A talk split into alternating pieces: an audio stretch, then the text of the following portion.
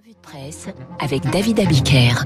Vous avez décidé ce matin, David, bonjour. Bonjour d'abord, oui. Euh, d'être assez mutin, puisque euh, vous nous dites que la presse ce matin, c'est le 1er avril. D'une certaine façon, oui. Le constructeur allemand Volkswagen, engagé dans la transition énergétique et le passage aux véhicules électriques, vient d'annoncer son changement de nom. Aux États-Unis, Volkswagen devient Volt. Volkswagen. Vol sans raison des voitures équipées de batteries, bien sûr.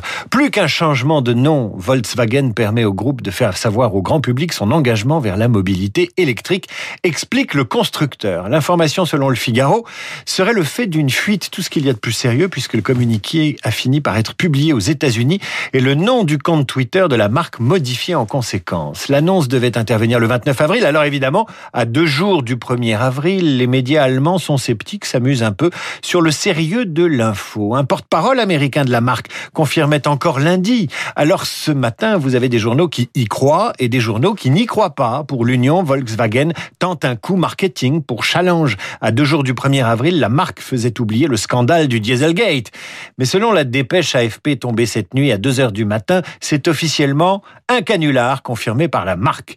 Mais qu'il est bien trouvé. D'abord, il donne le sourire, ensuite il est crédible, a fait parler de la marque et surtout, il annonce un virage stratégique stratégique très sérieux. Nous, qui croire, à qui se fier, c'est un peu la question ce matin dans les journaux. Covid, le dilemme de Macron, c'est la une des échos. Que va-t-il décider s'interroge la dépêche du midi. Pour le Figaro, Macron est sous la pression des partisans du confinement. Va-t-il seulement trancher s'interroge la Provence. Pour le canard enchaîné, la situation du président se résume à cette expression pression d'avril. Oui, la pression de toutes parts. Et dans les journaux, on laisse entendre que le président va parler et dans d'autres qu'il va se donner quelques jours. Confinement ou pas, fermeture des écoles ou pas, qui croire, c'est encore le sujet de l'édito de Christelle Cornudet des Échos. Cécile Cornudet. Oui, je l'appelle toujours Christelle, c'est Cécile. Qui croire C'est Cécile. C'est votre version à vous qu'il faut croire. Plus exactement, quel médecin croire quand on est président? À quelle autorité scientifique se fier? Et l'éditorialiste des Échos nous raconte une bataille d'influence médicale autour du pouvoir. Dimanche, 41 médecins accusent le président de les obliger à trier les patients, tardant à reconfiner, et qu'il crée une situation similaire à celle des attentats du Bataclan dans les hôpitaux. Rien que ça. L'urgentiste Patrick Éric Pelou rétorque que cette tribune très politique est un coup de com, tandis que la Fédération hospitalière de France s'en désolidarise. Un médecin, dit-il, euh, faut euh, fermer les écoles. Un autre dit que ce n'est pas nécessaire. Un autre nous dit euh, que nous sommes au-delà de la ligne rouge, quand un autre affirme que nous ne faisons pas face à un tsunami. Qui croire? Si vous lisez le Parisien du jour, certains médecins auraient des arrière-pensées politiques. Les macronistes accusent ainsi Martin Hirsch, président de la PHP, de noircir le tableau, car il est proche d'Anne Hidalgo et vise le ministère de la Santé si elle est élue.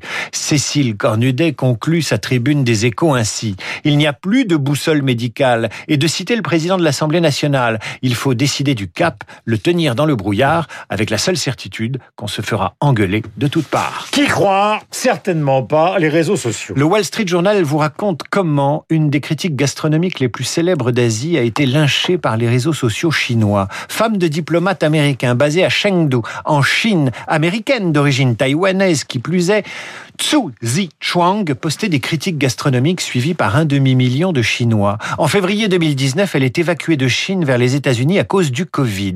Rien ne se passe, mais six mois plus tard, c'est la déferlante. Des milliers de comptes sur Internet accusent l'ancienne star des réseaux sociaux de tous les maux. Les journaux chinois s'y mettent aussi. Une campagne évidemment téléguidée par le pouvoir alors que les relations sino-américaines sont de plus en plus mauvaises. Que s'est-il passé? Eh bien, la dame a posté un message datant du jour de son départ aux États-Unis. Ce message est exhumé et déformé. Voilà, voilà ce qu'elle avait euh, posté en quittant le pays qu'elle aimait. Pendant un instant, le jour où j'ai dû quitter la Chine, je me suis demandé si les Juifs avaient ressenti la même chose que nous pour fuir les nazis avant la Deuxième Guerre mondiale. Évidemment, les Chinois prennent le message contre eux, alors que Tsu Zi Chuang songeait au virus, évidemment, et pas aux Chinois, comparé aux nazis. C'est la curée, le lynchage, les menaces qui la rattrapent jusque dans le Maryland, où elle vit avec ses enfants. Voilà ce qui se passe quand on s'expose sur les réseaux sociaux et qu'on est femme de diplomate américain durant une phase de tension. Les médias contrôlés par le pouvoir chinois ne vous ratent pas. Valeurs actuelles également victime d'un canular sur les réseaux sociaux, nous dit-on. Il se fait appeler Malik sur Twitter, mais pour piéger Valeurs actuelles, dont il estime que ce magazine en fait des tonnes sur le danger musulman à l'école, il s'est fait passer pour un prof menacé par ses élèves, ne pouvant enseigner librement à ses élèves. Tellement religieux les élèves qu'ils refusent le gel hydroalcoolique. En utilisant un faux compte, il s'est fait passer pour ce prof imaginaire sur les réseaux sociaux. Il a très vite été contacté par Valeurs Actuelles, qui a gobé son histoire et l'a publié sur son site. Le faussaire a ensuite révélé la supercherie. Chez Valeurs Actuelles, on a peu apprécié et sur Twitter, la rédaction a riposté. Plutôt que de lutter contre l'islamisme, certains préfèrent tenter de piéger les médias. À ceux qui ricanent, se rendent-ils compte de la correspondance avec de nombreux cas existants? Alors, les internautes ricanent, effectivement. Ils ont beau jeu de soutenir Malik et donnent des leçons de journalisme au magazine. Sans doute ont-ils raison de lui demander de vérifier ses sources. Mais fallait-il monter un canular sur l'extrémisme en milieu scolaire, six mois à peine après la mort de Samuel Paty Pas si sûr. On va terminer avec ce qui ressemble également à un canular et qui ne l'est pas. Philippe Gau, bien connu des services de Radio Classique, vous résume l'affaire sur le site radioclassique.fr. Selon des sources consultées par le quotidien anglais The Telegraph, des professeurs de la célèbre université d'Oxford demandent à ce que les programmes enseignés en cours de musique incluent davantage de diversité. Ils jugent le répertoire enseigné actuellement trop axé sur la musique européenne blanche de la période esclavagiste. Des étudiants de couleur déclarent ressentir une grande détresse et les enseignants demandent plus de musique du monde, du monde et de pop dans les programmes. Le voilà, le nouveau monde, et il n'est pas réjouissant, un nouveau monde capable de fabriquer des fake news au nom d'une fausse morale et de se déclarer choqué qu'on fasse trop de place à l'auteur fraternel de la flûte enchantée. Conclusion, protégeons nos classiques. David Abiker sur l'antenne de Radio Classique que vous retrouverez évidemment tous les soirs à 18h avec son excellente émission concernant la musique. Vous trouverez Laurent Deville pour le jazz et puis pourquoi se priver du plaisir puisqu'il fait un temps super pour essayer de sortir de la morosité ambiance. Retrouvons l'une des plus célèbres voix françaises, Charles Trenet. Et il y a de la joie, la tour Eiffel part en balade comme une folle. Elle saute la scène à pieds joints, puis elle dit Tant pis pour moi si je suis malade, je m'embêtais toute seule dans mon coin.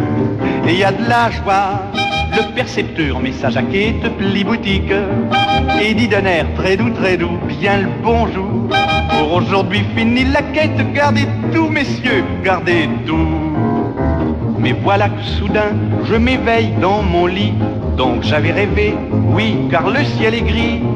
Il faut se lever, se laver, se vêtir et ne plus chanter si l'on n'a plus rien à dire. Mais je crois pourtant que ce rêve a du bon, car il m'a permis de faire une chanson, chanson de printemps. Voilà, très évoquant donc euh, non seulement la joie, mais la Tour Eiffel, et c'est l'inauguration de la Tour Eiffel que l'on fête aujourd'hui.